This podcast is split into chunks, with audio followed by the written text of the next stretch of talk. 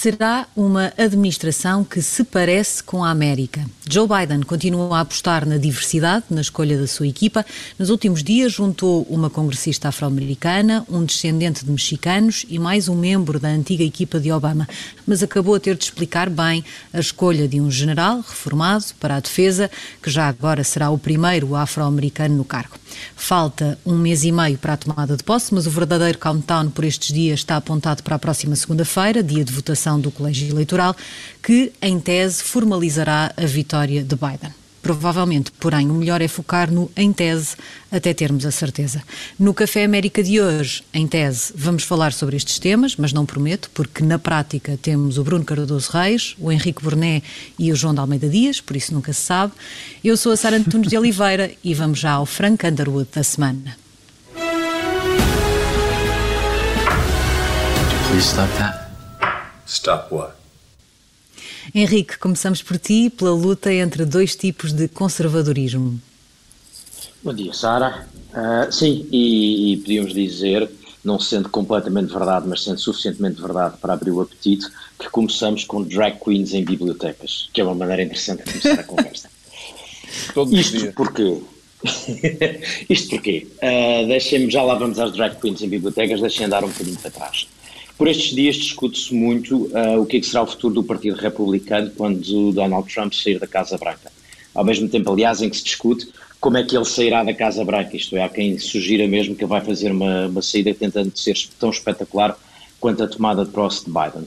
Mas o problema maior, de facto, é que, enquanto presidente, continua a ter muito peso no Partido Republicano, ao ponto de, segundo uh, os dados que correm nos jornais, apenas 25 uh, republicanos no Congresso, entre Senado e Câmara de Representantes, estariam uh, disponíveis a dizer publicamente, a reconhecer publicamente a vitória de Biden.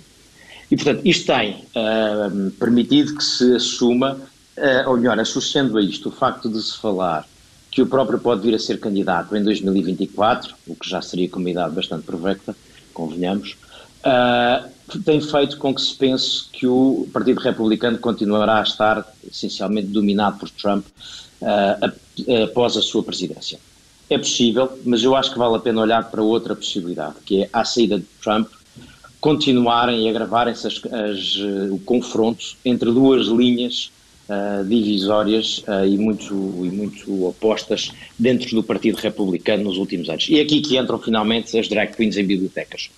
Aqui há cerca de um ano e meio, a, a propósito de um programa uh, de uma organização não governamental que, que leva drag queens a falar em bibliotecas públicas, a ler histórias de crianças para crianças, e onde estão crianças entre os 13 e os 11 anos, mais ou menos, e que obviamente vão lá porque alguém as leva lá, não são obrigadas, nem, não, não, são, não é obrigatório, portanto é porque os pais ou os professores ou alguém resolve levá-las e portanto não são presas, amarradas a cadeiras. Uh, Gerou-se uma discussão com a ala mais uh, ultraconservadora do Partido Republicano a considerar que isso era um ataque feroz uh, daquilo que pelo lado da Europa se chamaria talvez o marxismo cultural, e era um ataque feroz às liberdades e que era preciso combater. Isto gerou uma discussão, porque a certa altura um, o autor de um texto sobre isto, uh, um, um, um, americano de origem iraniana, recém-convertido ao catolicismo, uh, Sorhab Armani, uh, veio dizer não há espaço para o conservadorismo do tipo de David French, o David Frenchismo. Ora, David French é, entre outras coisas, o autor de um livro recente que se chama Divided We Fall. É um republicano que chegou a considerar a hipótese uh, de concorrer contra Donald Trump às, uh, em, em, nome do. concorrer para ser o candidato republicano às presidenciais e que tem defendido essencialmente um conservadorismo liberal. E se quisermos resumir isto, para não, não ocupar demasiado esta primeira parte, temos de um lado este conservadorismo liberal que é herdeiro de Reagan e, portanto, sendo socialmente conservador, valoriza muito a liberdade, tanto a liberdade económica como as liberdades individuais. E do outro lado, aquilo a que eu chamaria um, um conservadorismo mais reacionário e, outro, e, e, ortodoxo, que dá muito menos valor às liberdades, não só às liberdades individuais, mas às liberdades económicas. Uh, na esteira do que em tempos o, o grande problema. É... Deixa-me só terminar uma frase. Na esteira do que em tempos havia no Partido Republicano, que era o Pat Buchanan, só que era, só que era minoritário. Uh, e portanto, e aqui eu termino aqui, Bruno. O meu problema com a minha questão aqui é perceber qual destas duas linhas, independentemente de Trump vir a ter ou não força no futuro do partido, ou de eventualmente vir a ter, não ter tanta força quanto isso, qual destas linhas virá a ter poder no Partido Republicano? Bruno, desculpa. Não, eu, acho que, eh, no fundo, uma linha de análise que eu partilhava contigo, no entanto, mantém-se pertinente, que é, a verdade é que o Trump conseguiu mobilizar imenso eleitorado, uhum. uh, continua a conseguir mobilizar também imensos recursos económicos, fala-se em centenas de milhões de dólares, uh, e, uh, e a verdade é que mesmo em termos das sondagens, a última sondagem que eu vi sobre candidatos republicanos em, 2000, em 2024, é verdade que é daqui a muito tempo, mas o número um é o Donald Trump, o número dois é o, é o Mike Pence, Mike Pence. E, o, e o número três é o Donald Trump o Jr., filho é? Trump. o filho do Donald é Trump. assustador. E, e, se nós virmos também um outro indicador importante, também já tem sido aqui muito discutido, uh, nas últimas contas, só um em, em cada dez uh, congressistas ou senadores republicanos é que neste momento se atreveram a desafiar o Trump e a dizer que realmente o Biden ganhou as eleições, sendo que a maior parte desses estão de saída, portanto já não, vão, não, não, tem, não contam ter uma carreira política, pelo menos uh, eletiva, não é, no, no, futuro. E portanto eu acho que os sinais para já são que realmente o Trump continua com um enorme peso no partido. Uh, e, e, veremos como é que as coisas evoluem, mas, mas os sinais vão todos no sentido que este continua a ser o partido Trump, não é? Mesmo, o que eu acho que isto quer dizer é que mesmo que deixe de ser Trump, e é por isso que eu, que eu dei aqui o Frank e não com expectativa otimista, uh, um donut, é que mesmo que não seja Trump, uh, os herdeiros, pode haver um pós-trumpismo que seja do ponto de vista dos valores e dos princípios uh, semelhante. De resto, esta ala é mais conservadora do que Trump era. Trump aproxima-se dos conservadores muito mais do que ele era originalmente. Portanto, partilhamos essa preocupação. Não estou nada otimista.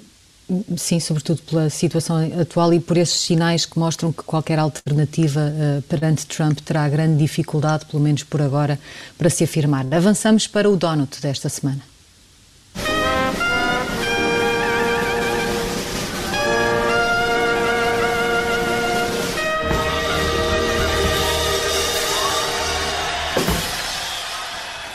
Meio donut para mim, meio donut para o João de Almeida Dias sobre o processo eleitoral na Justiça. Escolhemos ambos o, o, mesmo, acho que mais ou menos com o mesmo foco aqui deste lado, independentemente de, de os processos que os republicanos e Donald Trump têm interposto na Justiça para contestar os resultados, independentemente da validade. Uh, acho que merece um donut o facto como a Justiça, uh, nos, seus, nos, seus, nos seus vários patamares, tem lidado com, com, com estes processos, com eh, muito maior serenidade do que aquilo que provavelmente antecipávamos uh, e processo a processo tem tomado decisões, comunicado essas decisões e encerrado os assuntos uh, e parece-me que, que, é uma forma de mostrar que qualquer candidato, chame-se ele o que se chamar, tem direito a contestar os resultados e a Justiça e as instituições têm a obrigação de olhar para esses argumentos e para essa contestação, é isso que está a acontecer desde que no final, quer de um lado, quer do outro, todos aceitem as conclusões daquilo que acontece. Logo veremos se, se é isso que acontece do lado dos republicanos,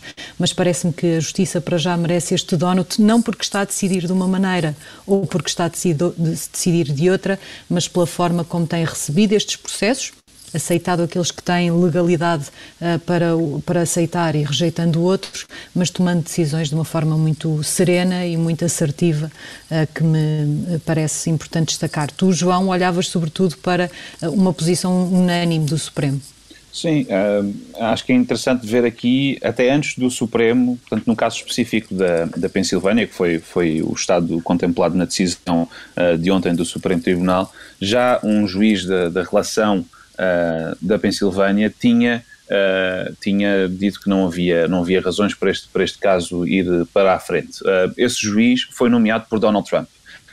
e entretanto Donald Trump já disse que, que se arrependia de ter nomeado este juiz. E a verdade é que ontem os três juízes que foram nomeados para o Supremo Tribunal por Donald Trump, portanto Neil Gorsuch, Brett Kavanaugh e Amy Coney Barrett, já agora no, no final do, do mandato antes das eleições, todos decidiram da mesma maneira. E mais, a opinião uh, foi escrita pelo juiz Ailito, que é dos mais conservadores, se não mesmo o mais conservador no, no Tribunal Supremo. E, portanto, um, há uma, uma prova de, de força das, das instituições. Um, eu lembro-me que, que, quando discutíamos o tema de Coney Barrett, uh, antes da sua confirmação, um, é, falámos aqui no programa uh, dela não ter dito de forma contundente no Senado que, que, iria fazer cumprir a Constituição independentemente de qualquer, de qualquer presidente.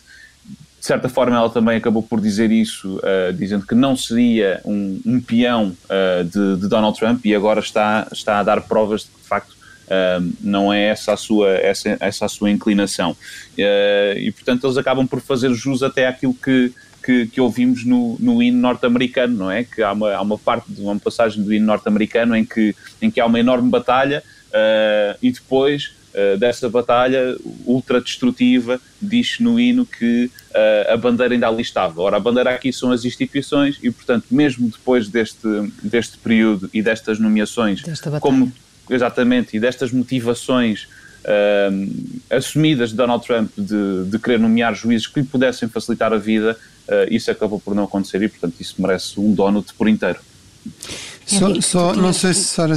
Muito sim. rapidamente. Sim, não, é só para, para, dizer que eu próprio, por exemplo, em relação a Amy Coney Barrett, chamei a atenção que estas decisões eram muito importantes até para legitimar o próprio Supremo Tribunal. Ou seja, eu acho que aqui o ponto realmente crucial é que estas decisões têm sido unânimes e, uh, portanto, no Supremo Tribunal, mas mesmo nos, nos, tribunais, digamos, de grau inferior, juízes conservadores, juízes nomeados por, por uh, presidentes republicanos, têm sistematicamente negado qualquer mérito às acusações do Trump, até em termos bastante, digamos, críticos, e, portanto, eu acho que isso é bastante importante. Apesar de tudo, acho que houve aqui uma fragilidade que ficou evidente, que é ao nível do, do sistema de apuramento eleitoral, não é? Que, é, que está dependente de cargos eletivos, e, e, e, no fundo, aqui houve uma pressão enorme do presidente Trump sobre, nomeadamente republicanos, para tomarem uh, decisões em função do partido e não em função do que achavam que estava certo. Felizmente isso não aconteceu uh, nunca, mas essa fragilidade, apesar de tudo, ficou. Felizmente temos os tribunais, no fundo, a, a revelar que, como vocês referiram, há instituições que ainda levam muito a sério esta questão de pôr a lei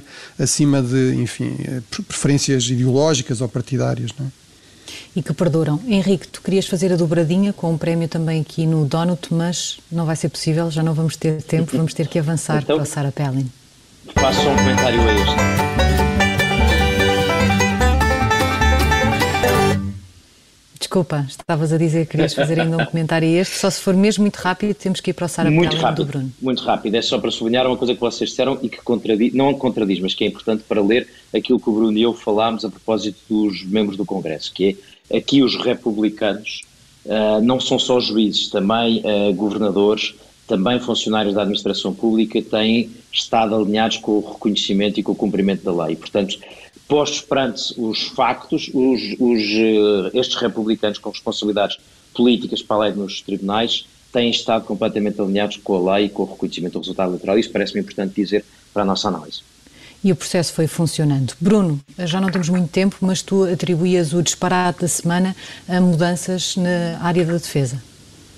Sim, há um, no fundo um órgão de aconselhamento eh, no campo da defesa, que é o Defense Review Board, que não é remunerado, diga-se, eh, e que tipicamente é utilizado para, no fundo, recompensar eh, figuras séniores neste campo, com, com grandes eh, currículos no campo da, da defesa e da, da, da, segurança nacional, e, no fundo, isso tem, tem acontecido sempre e aconteceu também com o próprio Presidente Trump. Por exemplo, um dos nomes eh, que ele nomeou foi o Henry Kissinger, que aliás tem sido sistematicamente nomeado por presidentes, até inclusive presidentes uh, uh, democratas. Uh, agora, num, num, gesto que é típico do Trump, ele deu só o trabalho de demitir destas funções que são puramente consultivas e para nomear um, um lealista, o Corey Lewandowski. E realmente acho que é um exemplo do, do nível baixo a que, a que, está disposto a ir o Presidente Trump, portanto é, é, é um gesto daqueles de pequeno ditador, não é? Portanto, como o Kissinger não veio manchar aqui a sua credibilidade apoiando estas teses estapafúrdias de roubo eleitoral, ele achou que devia afastá-lo destas funções. Como tem, aliás, acontecido com outros nomes eh, nas últimas semanas, precisamente porque não apoiam eh, a tese de fraude nas eleições ou coisa que o valha. Termina aqui a primeira parte do Café América, voltamos já a seguir às notícias.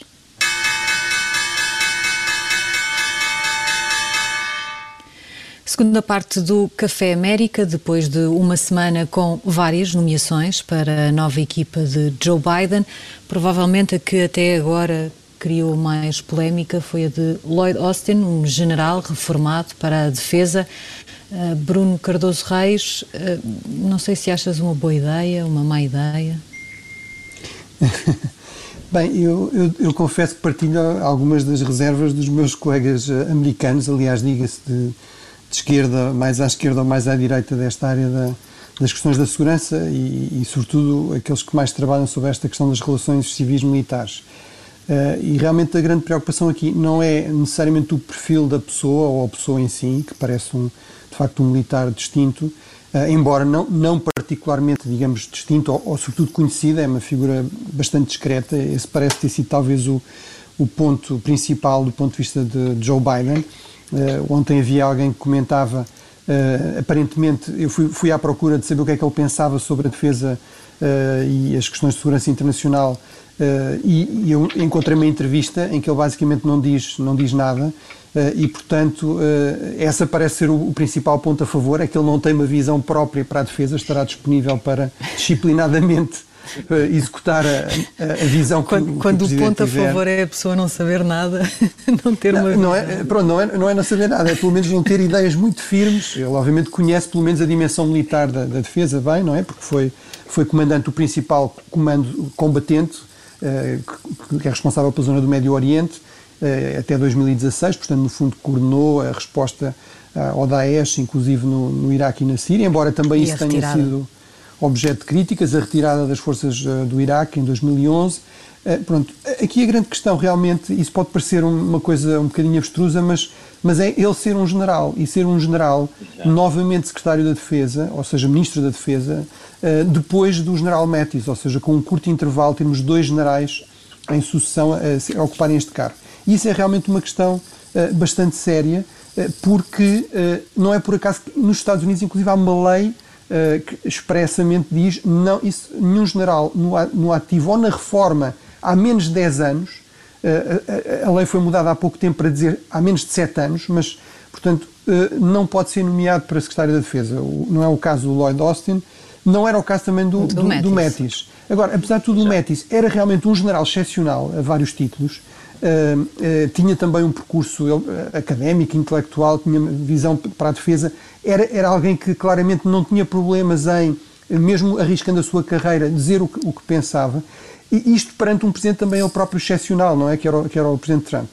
E, portanto, agora, se nós pela segunda vez temos novamente um general, aquilo que era excepcional começa a parecer ainda por cima um general que de facto não tem assim nada de aparentemente extraordinário que obrigue quase à nomeação, um, começa-se a, a, criar o risco de haver aqui um padrão uh, e uma confusão até entre o, o, o cargo de, de chefe da, do Ministério ser quase visto como um cargo também militar, com os riscos que isso traz de politização, inclusive do, do, dos generais, no fundo a ideia de que se, se o general conseguir uh, cair nas graças de um vice-presidente, se calhar a seguir vai ser uh, secretário da Defesa. defesa. Uh, e, e, portanto, eu acho que realmente esse é um, é, é um problema sério que não deve ser desvalorizado e está a ser muito destacado.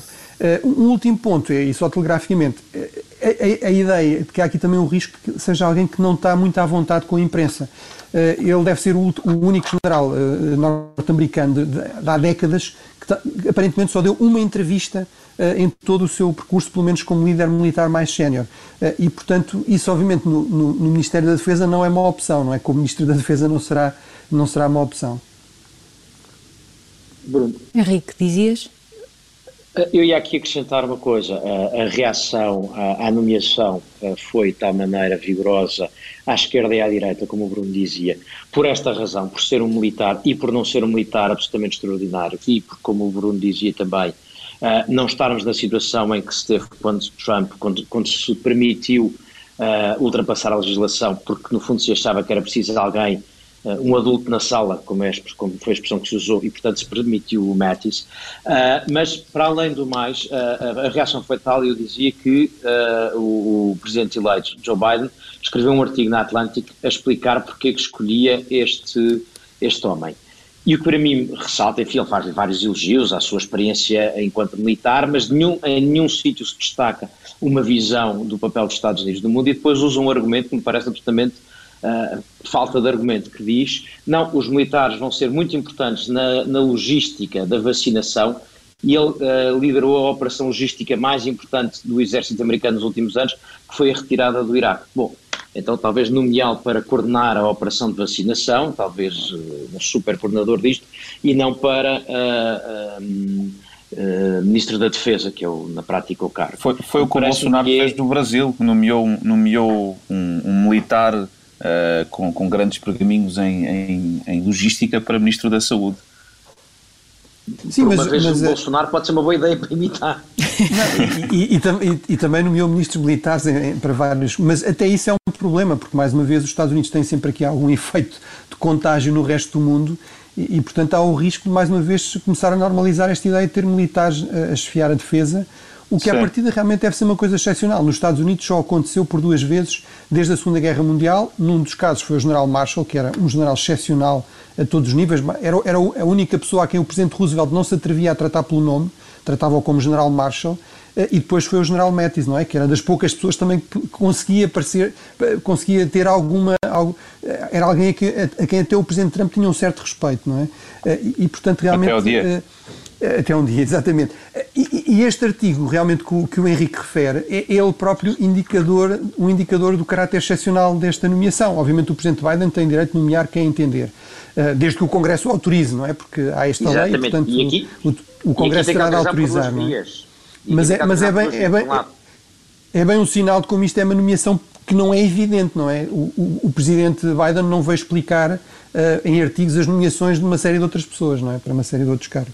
Sim, e o artigo, o artigo como, como dizia o Henrique, é, é, é, fraco, eu diria. Não, não deixa ali muitas questões penduradas, nomeadamente questões que, que acho que seriam sempre difíceis para Joe Biden pegar nelas, e por isso é que ele dá. Por isso é que ele escreve um, um artigo e não dá uma entrevista sobre o tema, que tem a ver com as ligações empresariais de, do general Lloyd Austin, não é? que, que está, está na, na Raytheon, que é, que é só a a, a, produtora do, dos mísseis Tomahawk e dos mísseis Patriot, por exemplo, que os Estados Unidos, que o Departamento de Defesa compram, uh, enfim, uh, em enormes doses uh, a, cada, a cada ano. E, portanto, há aqui, há aqui mais um caso, nós já tínhamos falado... Está também numa outra. exatamente, sim. Mas nós já tínhamos, falado, nós já tínhamos falado disso nós já tínhamos falado disso na semana passada, quem falou foi o João Diogo Barbosa, no, num dos prémios, creio que no, no Underwood, e, enfim, mais uma nomeação e mais uma, mais uma situação em que uh, uma pessoa que, à partida, uh, vai ocupar uma posição cimeira na administração de Biden está ligada a, ao, aos, aos meios uh, corporativos com os quais terá de lidar enquanto uh, responsável político. Isso não vai Eu, ser... Francamente, é, francamente isso não, não me preocupa muito, até porque é bastante normal nestas áreas e, nos Estados Unidos, nomeadamente... Tornou-se tornou inevitável, não é? Porque, Agora, é, é verdade que cria problemas políticos... São, são pequenos.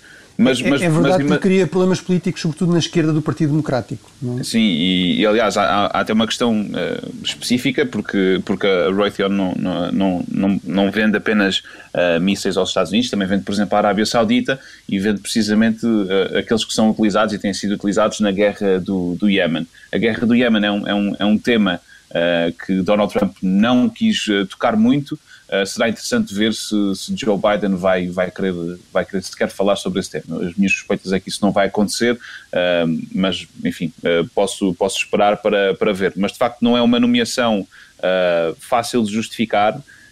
eu diria até mais por, por este lado do que do, pelo facto dele, dele ser general. Isso não, não, não me choca, apesar de perceber que, que, que é uma, uma exceção, mas, mas também tivemos secretários da Defesa uh, não generais uh, a fazerem, por exemplo, pela Segunda Guerra do Iraque, como foi o caso de Donald Rumsfeld, e enfim, teve o resultado que, que, que, teve. Claro que este, este argumento serve para muitas coisas, mas também, mas também acaba por ser, creio eu, válido. Mas não é uma nomeação genial, diria, não.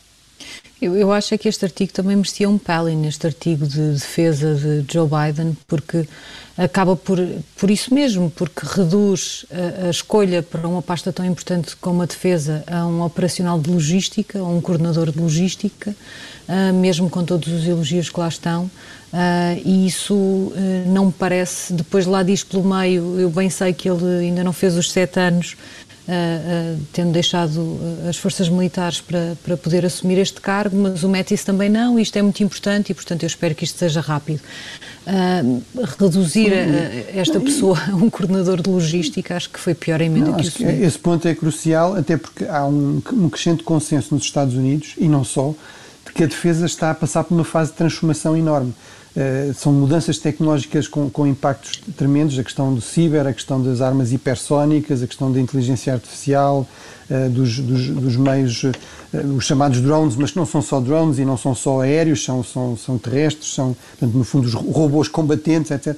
E, portanto, aqui a ideia também de alguém que não é propriamente visto como alguém que tem uma grande visão ou que tem uma, também uma grande capacidade de transformação, não é? Alguém que é sobretudo um executor leal, eh, também alimenta essas críticas, não é? De que o Biden não está aqui a, a dar a importância que deveria à defesa neste momento crucial de, de, transição e, obviamente, também transição para lidar com, eh, com adversários, com, com Estados hostis, também eles próprios a passarem por processos de modernização muito rápidos, como a Rússia ou a China, não é? Mas, mais, confesso que mais do que Lloyd Austin, uh, surpreendeu uma escolha para a saúde. Uh, Biden escolhe o, o Procurador-Geral da Califórnia, um descendente de mexicanos, uh, Xavier Becerra, e escolhe, eu, já não sei se foi na semana passada ou, ou há, há, duas semanas, alguém escolheu como donut o regresso dos especialistas, acho que foi a Madalena, Uh, e eu acompanhei vermos, também, sim. Por vermos Biden a, a, colocar pessoas especialistas de cada área e pessoas com muita formação numa determinada área a liderar esses departamentos e de repente vemos aqui uma escolha Bom, é certo que, que Becerra tem, tem uh, lutado muito na justiça, quer na, no âmbito Obamacare, quer pelos direitos das mulheres, nomeadamente em relação ao aborto, até na sua uh, condição. Ele é um antigo congressista, mas uh, colocá-lo a ele, que não é um médico e, e, seria mais natural, sobretudo num momento de pandemia, e, e mesmo que, que Biden entre aqui num, numa fase que que se imagina e que se espera que seja de inflexão no que diz respeito à, à pandemia, ele precisará uh, destes serviços de saúde pública e, e da área da saúde uh, uh, muito fortes. Pôr um, um não especialista nesta área, ainda para mais alguém que é um militante democrata, que não é propriamente consensual e que, que, sempre criou muitos atritos, liderar uma área fundamental, para mim foi a, a, a principal surpresa. E, e, quando, quando, quando se fala de, da nomeação, quando é anunciada a nomeação uh, de, de Becerra, na verdade, o que, o que é sempre titulado, uh, sobretudo nos jornais mais liberais, mais à esquerda, é o facto de ele ser uh, latino. também foi a mesma coisa com o Lloyd Austin, o facto de ele ser afro-americano. E de facto são avanços importantes porque, enfim, eh, é, é, é, é uma administração que se parece mais demograficamente com aquilo que é a realidade dos Estados Unidos, mas depois não, não implica que uh, se, se aprovem uh, de forma cega estas, estas nomeações apenas porque são pessoas com, com, com características demográficas que já faziam falta uh, na Casa Branca e arredores. Um, é, é, é, de facto, é de facto um bocado, um bocado difícil de, de, de entender nós há, há, quatro anos tínhamos Donald Trump, usou-se muita expressão a dizer que ele estava a escolher os, os, seus ministros, vá lá, como quem escolhe uma raposa para, para uma capoeira, não é? Portanto, em cada capoeira havia uma raposa. Agora há, há, há nomeações que parecem fazer sentido e há outras que nem tanto. Eu, eu ia pegar um bocadinho nisso que estavas a dizer, João. Uh, perfeitamente essa, essa expressão, aliás, feliz, de uh, um governo que se parece mais com a América e, portanto, parece uma maneira interessante de colocar a questão da diversidade demográfica, que, também é uma expressão que me parece interessante. Mas não deixa de ser verdade que alguns dos comentários começam, alguns dos comentadores, inclusivamente, começam a olhar para estes nomeados por todas as suas características, menos aquelas que estão ligadas diretamente à, à função que vão desempenhar. Uh, ou seja, eu vi, vi comentários, uh, por exemplo, à nomeação do Lloyd Austin, uh, feitos por, no New York Times pela Rosa Brooks, do, da, da, Universidade de Georgetown, que dizia, mas porquê um, um afro-americano quando havia uma mulher uh, que também era ótima? Uh, e de facto é uma das opções interessantes. mas o, o, esta, a, esta característica começa a ser relevante, e, e às tantas. Eu percebo, e portanto faço aqui o disclaimer, eu percebo a importância desta diversidade, mas também me parece preocupante que às tantas a diversidade ganhe um sobrepeso tal que esse é o fator que é discutido e esse é o fator que é sinalizado. E aí estamos um bocadinho uh, mais preocupados com a diversidade e menos com o perfil de cada um dos nomeados. Pois, Mas isso também é sinal da falta Biden, de diversidade, porque Joe se houvesse Biden diversidade precisamente... no passado, ninguém agora estava a discutir se era mexicano, se era afro-americano, se era mulher ou se não era, não é? Sim, sim, Portanto, de acordo. Também é faz parte desse caminho. Mas, mas não, e é importante ter uma. O Joe Biden fez, fez quando anunciou que, que estava prestes a escolher a sua, a sua pessoa para vice-presidente, ele disse logo que ia ser uma mulher e que ia ser negra. Uh, e só depois, a partir daí, é que uh, começou a, a fazer as, as, as, as, várias, as várias seleções, não é? E, portanto, na verdade, naquele trabalho especulativo que os jornalistas fazem, perceber quem é que vai ser, na verdade ficou muito mais fácil, não é? Porque de repente, de um universo uh, imenso de, da política norte-americana, se calhar havia um, um, sei lá, um grupo de 20 nomes potenciais, se calhar até menos, uh, para, para esse cargo. Agora, mas, mas, é, é, uma, é uma maneira um bocado infeliz, eu diria, de chegar, de chegar a isso. Quer dizer, eu quero escolher uma mulher, quero escolher uma mulher negra, nesse caso, não é? e, depois logo se vê. Não é que Kamala Harris não seja qualificada para o, para o cargo, mas é uma maneira infeliz de chegar a isso. Eu acho, acho que fazer alarde destas questões acaba por, por, por eh, acaso, atrapalhar um isto, pouco isto o resto. mostra, mo mostra o, o peso enorme mostra o peso enorme da política identitária e, sobretudo, eu diria, na, na, na, na, formação de coligações no próprio Partido Democrático. Embora tenha aqui um lado virtuoso, que é, por um lado, uma questão ética, não é? é de facto, como diz a Sara, não há justificação para, ao fim de, de tantos dois séculos, não é? Não, nunca ter havido, um, por exemplo, um afro-americano a chefiar o Departamento da Defesa, quando nós sabemos que até há uma sobre-representação, por exemplo, nas Forças Armadas uhum. dos afro-americanos. Agora, a, a, grande questão, eu acho que o ponto aqui do Henrique é dar-se tanta importância a isso, parecer que é essa a única grande questão, é, é realmente um problema uh, e, e, é um problema também, até em, em, termos da própria, da própria qualidade do, dos, eventualmente, dos selecionados. Não, não, é, não é evidente que por exemplo, eh, a, a, grande alternativa discutida em relação ao Lloyd Austin, que era a Michelle Fournoy, era, que, é, que, é, que, seria a primeira mulher a chefiar o Departamento da Defesa, eh, por exemplo, no caso dela, não se punha a questão dela ser altamente qualificada para o, para o lugar e mesmo muitos republicanos reconhecerem, reconhecerem isso. Portanto, eu acho que obviamente aqui o crucial é combinar as várias coisas, não é? E não sacrificar claro. à política identitária a questão da qualidade e das qualificações, não é? Não só era, ela, ela era seguramente uma escolha muito mais, bom, nem digo melhor, mas digo com, pelo menos mais consensual no reconhecimento dessas mais-valias, mas depois é o próprio Joe Biden que contribui para essa discussão no mesmo artigo que temos estado a falar na, na The Atlantic, porque destaca que, que ele foi o primeiro afro-americano a comandar uh, um teatro de guerra, foi o primeiro afro-americano a liderar uh, um batalhão, não sei, já não me lembro qual, qual é uh, o exemplo que usa, e agora será também o primeiro afro-americano. E, portanto, acho que o próprio presidente eleito contribui para uma discussão que não é irrelevante no sentido em que é importante que sejam dados estes espaços, mas que depois acaba por desvalorizar a própria escolha, porque parece que a pessoa não foi escolhida pelos seus méritos. Pois, as qualidades intrínsecas do candidato. Não? É? Exatamente. É, é, é, eu acho que é esse o ponto, quer dizer, parece-me que todos, todos vemos com agrado, ou pelo menos estamos a comentar aqui com agrado, que haja essa tal diversidade.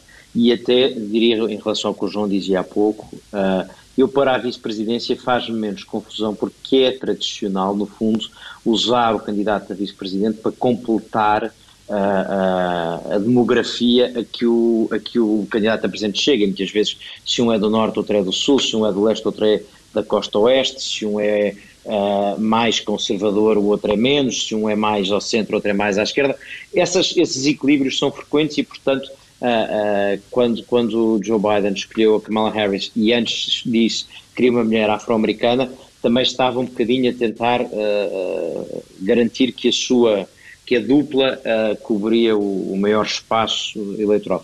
Aqui, para funções que, apesar de tudo, são de competências mais uh, focadas e específicas, específicas. Uh, o, o, desafio é, certo, garanta a diversidade, mas que o argumento principal, eu acho que é aqui que, estamos a, que eu chegaria, que o argumento principal não seja, é o primeiro afro-americano, a primeira mulher, o primeiro que quer que seja a ter este posto que isso seja uma coisa que venha a seguir. Agora, que isso seja no, no, no, no gabinete, claro, acho que é um sinal positivo, mas não seja o primeiro aspecto. Meus caros, já temos pouquíssimo tempo, uns três minutos para uh, o segundo tema, segundo tema que na verdade nós partimos em três. Vamos ver a quantos é que conseguimos chegar. Na próxima segunda-feira o Colégio Eleitoral uh, reúne-se para votar. Será o momento em que, também já falámos sobre isso um bocadinho, o Bruno falou sobre isso um bocadinho na primeira parte, será o momento em que os republicanos uh, vão finalmente apontar Joe Biden como o presidente que venceu as eleições? Depende de que republicanos é que falamos, não é? Eh, não, não, me parece, não parece de todo que, que, que, a questão fique arrumada aqui, pelo menos a nível de mensagem por parte do, do Partido Republicano. Esse, esse prazo é no início de janeiro, são as eleições no, na Geórgia para o Senado, e não parece que até aí os republicanos tenham qualquer tipo de inflexão uh, no, seu, no seu discurso. Portanto, isto vai ser de, um pró-forma, eu diria. Eu acho que há duas coisas interessantes. Uma, uma vai ser, eh, fica resolvida a discussão sobre se o Trump ainda pode dizer que isto ainda não está resolvido, e portanto isso é importante. Segundo, sobre se o momento tem suspenso ou não, sugiro que leiam uma newsletter que o João Almeida Dias assina sobre a história oh, meu caro. do colégio eleitoral. meu caro. Bruno, queres ainda dizer alguma coisa sobre isto? Eu perdi-me aqui nas horas e claramente não me faltavam três minutos, mas não, uh... conseguiste ser muito rápido. Não, é, é só para dizer que uh, aqui a questão realmente das eleições na Geórgia é a grande questão na mente de toda a gente atualmente e, e, na verdade, como nós percebemos, nos Estados Unidos as eleições são diferentes. As eleições para uh, os dois lugares uh, de senador da Geórgia que vão decidir quem é que controla o Senado já estão a decorrer, portanto já começaram em termos deste voto antecipado pelo correio. E, portanto, esta é a grande prioridade agora para todos, analistas e políticos e ativistas nos Estados Unidos pelo impacto que certamente isso terá na futura governação a partir da tomada de posse no dia 20 de janeiro. Termina aqui este Café América, nós voltamos na próxima semana.